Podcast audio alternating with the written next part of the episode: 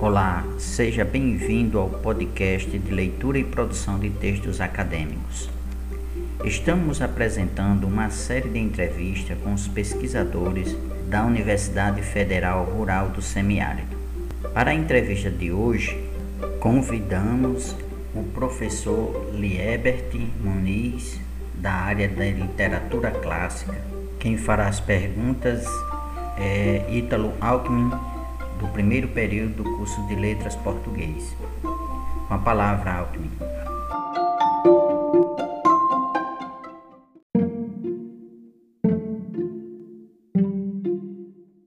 Olá, Liebert. Me chamo Ítalo Alckmin, sou discente do curso de Letras Português e quero lhe fazer três perguntas que foi elaborado com algumas referências suas. Primeiro, diante dos resumos que li, o que de fato levou a principal característica a essa ideia teórica sobre os verbos da língua portuguesa para o latim? Olá, Ítalo. É, primeiramente, é, quero parabenizar pela pergunta, tá? É, do ponto de vista teórico, a principal questão que, que me fez refletir sobre, sobre essa relação verbos da língua portuguesa e verbos da língua latina é, foi principalmente a, a metodologia que a gramática latina tradicionalmente faz dos verbos. Na língua portuguesa, por exemplo, no ensino né, da língua portuguesa, Estudar verbos ou conjugação verbal, por exemplo, é um exercício de memória. Então, é uma imagem bem típica, né? O professor pede que o aluno é, conjugue um verbo tal em tempo tal, sem que anteriormente o professor tenha é, mostrado ao aluno como que os tempos, como que os modos, como que as vozes se formam. Puramente é, de memória. Tradicionalmente, não só o ensino do latim no Brasil, em todos os países eh, que, eh, que têm o latim como disciplina, são apresentados de uma forma sistemática. Eh, seguem um certo sistema, estão inseridos em um sistema de conjugação, né, como um radical, né, uma vogal temática, é, desinência modo temporal, desinência número pessoal. É, faz com que é, os estudantes de latim tenham uma percepção de, de como que a máquina funciona. Eu vou usar a metáfora aqui da máquina, né? Cada peça da engrenagem, como que ela entra. E um elemento importante desse método tradicional está no próprio dicionário do, uh, da língua latina. Todos os tempos primitivos do verbo. Ou seja, de posse dos tempos primitivos do verbo, uh, o aluno de latim é capaz de conjugar qualquer verbo sem que ele tenha necessariamente, é, obrigatoriamente, é, fazer o uso da memória, bastando que ele saiba usar esses tempos primitivos, identificando nesses tempos primitivos é, os radicais, radical do infectum e radical do perfectum, que são dois conceitos, é, dois temas é, é, verbais típicos do latim. Então, quando o aluno consegue identificar esses temas, temas do infectum, ou radical do infectum, infectum, tema do perfectum ou radical do perfectum, a conjugação fica mais fácil. Né? O exercício da conjugação fica mais fácil, porque são, uh, são radicais, são temas é, é, a partir dos quais todos os outros tempos derivam. Então, uh, uh, há também um outro, um, outro, um outro radical no enunciado do verbo latino, que é o chamado radical do supino. Alguns, alguns dicionários vão variar, alguns vão apresentar o radical do perfeito ou do pretérito, uh, do, perdão, do, do particípio, né, do particípio perfeito. Então, esse, esses radicais vão auxiliar o aluno a conjugar qualquer, qualquer tempo qualquer tempo, de qualquer verbo, seja ele regular, seja ele irregular, sem que precise recorrer à memória. Basta ele entender o sistema, como que o sistema funciona. Essa abordagem é típica do latim, certo? Uh, mas há tentativas é, é, é, na abordagem do, do, do ensino, né, do estudo da língua portuguesa, de fazer algo semelhante. apresentar radicais, né, ou tempos primitivos, e a partir desses tempos primitivos a conjugação funcionar a partir de um sistema e não como, como mera memorização. A disciplina de língua portuguesa no ensino tradicional da gramática é, de certo, a mais temida pelos alunos devido à amplitude do conteúdo. Levando em consideração a área que você atua, na sua opinião, no ensino superior, as línguas clássicas é uma disciplina temida pelos universitários? Boa pergunta, Ítalo. É... Eu vou te responder da seguinte forma. É, no estudo de qualquer idioma, é, de qualquer língua, é, a gramática é a parte é, mais complexa, é a parte que exige mais atenção, é a parte que a gente se depara com muitas e muitas regras, acompanhadas de muitas e muitas exceções. Então, nós temos uma abordagem tradicional que, de algum modo, é, é complicadora, né? Sobretudo pela forma como trata esse, esse conhecimento. Né? É, às vezes, não partindo de, de, de conceitos, é, por vezes, é, que leve em conta a lógica do uso, né? e se prendendo muito a, a, a formas, consequentemente, exceções e regras. Ah, pois bem, e o, a gramática grega e latina não é diferente. Na verdade, é, essas, essas gramáticas uh, são uh, o ponto de partida, são a origem de toda a nossa tradição ocidental de gramática, certo?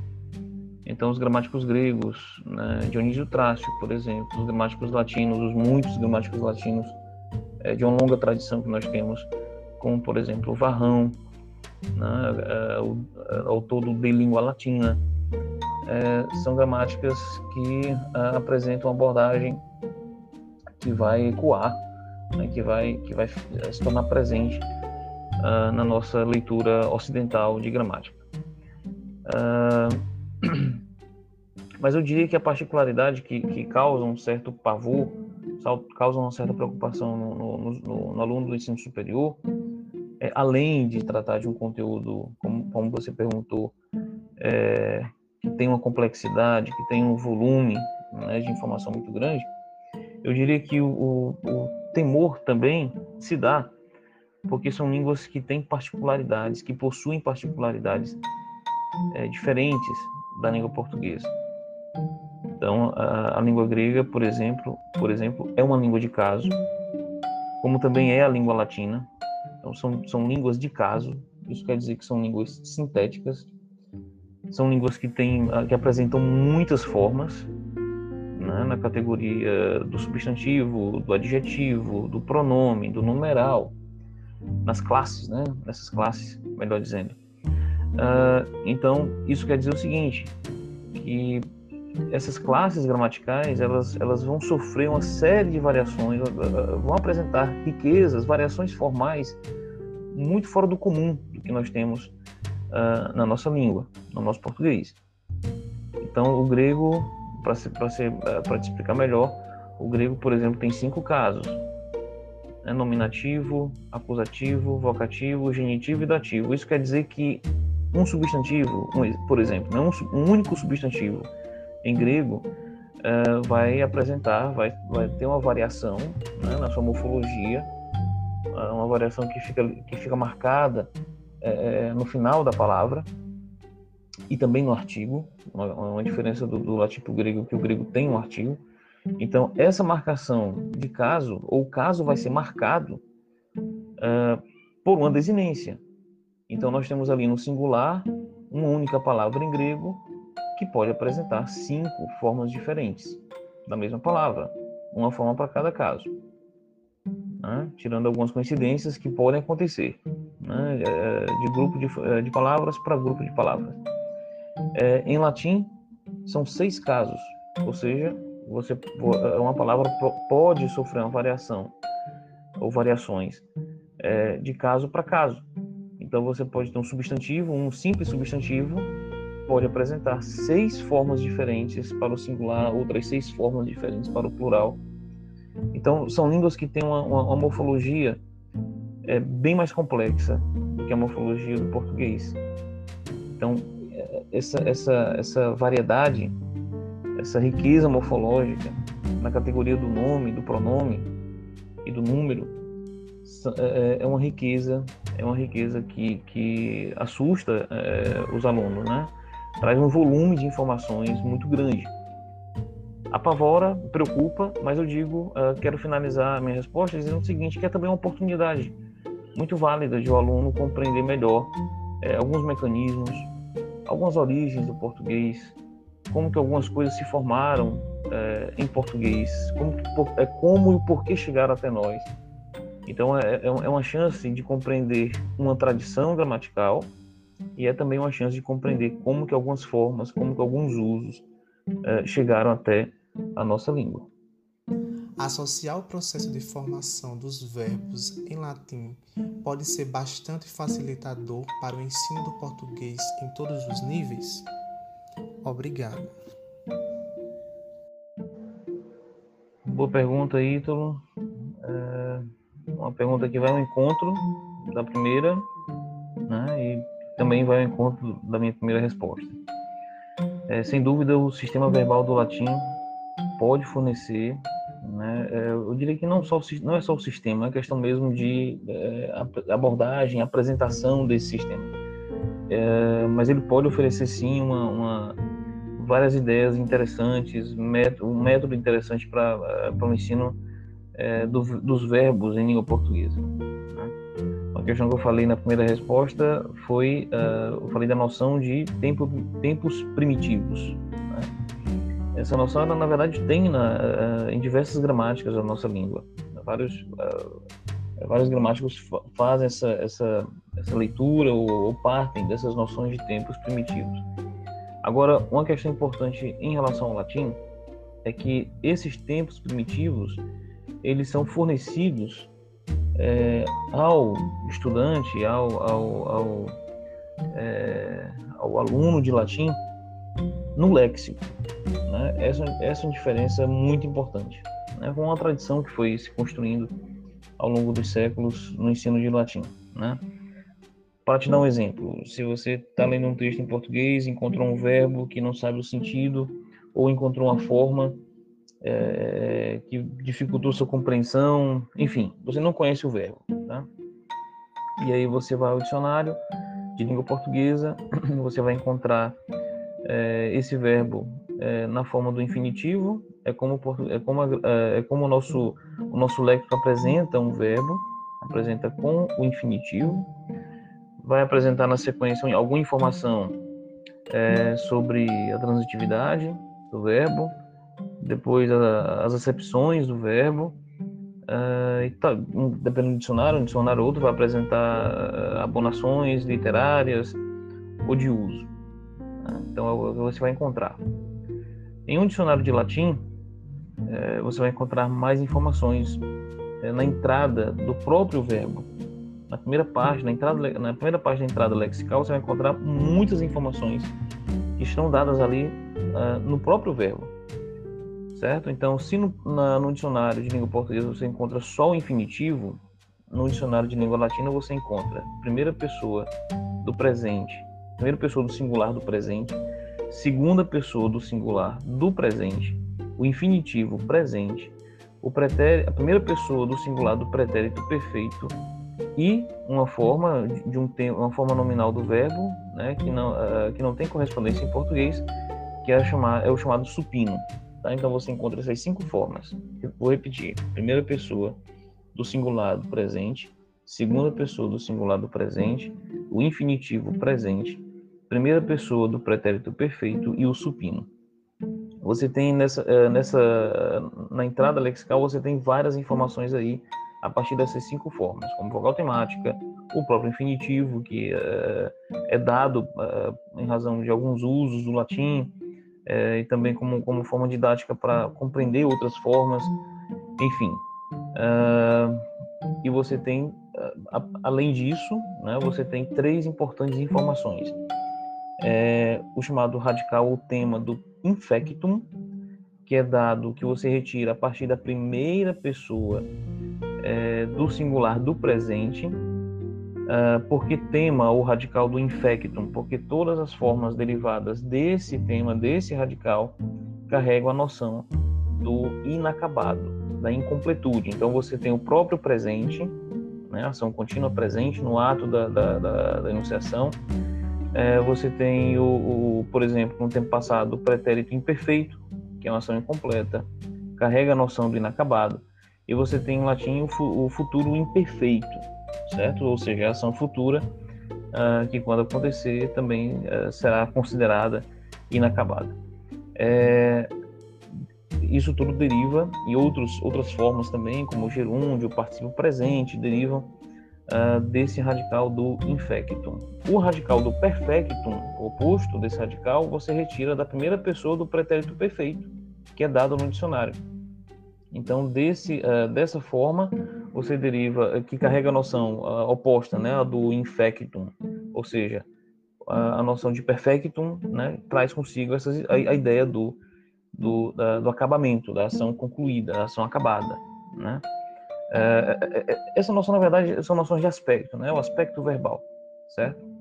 Então, uh, você tem ali formas verbais que carregam essa noção, certo? Então, você tem, por exemplo, o próprio pretérito perfeito, você tem o mais que perfeito, certo? E você tem um futuro, que, uh, que em latim é chamado futuro perfeito, que não tem a correspondência exata uh, em português. Talvez uh, traduzindo rapidamente a ideia de um futuro perfeito seria a ação futura que quando acontecer ela, ela será considerada completa. Uh, e o, o, radical do supino, o último, né, é, vai te fornecer uma série de informações. É, um, é, é uma forma nominal do verbo e que é, é a forma primitiva, né, é para formar diversas formas passivas né, é, do latim, né, do, do, do, sistema verbal do latim, certo? Sobretudo as formas passivas do perfeito, certo? O, o latim tem dois mecanismos para as formas passivas. As formas passivas ativas, elas têm uma, uma desinência sintética específica, tá? Coisa que o nosso português não faz. E ele tem uh, um, um, um, o passivo perfeito, o passivo, o, voz passiva uh, nas formas uh, passadas perfeitas que tem uma que tem uma, uma, uma estrutura, uma perífrase, né, é, um pouco diferente, tá? Então essa é, é para isso serve o supino, ok? E, além de fornecer outras formas, é, outras formas também importantes como é, como uma, uma, o que o latim tem, né, como infinitivo perfeito, né, e o próprio particípio perfeito, certo? Ah, então essas são formas primitivas todos os verbos do latim, sejam eles regulares e irregulares, apresentam essas, essas formas primitivas. É, fazendo, na verdade, uma correção, não todos, porque você vai. É, algumas categorias, como o, os verbos defectivos, né? ou seja, verbos que não, que não apresentam uma forma ou outra, há alguns verbos que não têm, que não apresentam, por exemplo, o supino. Né?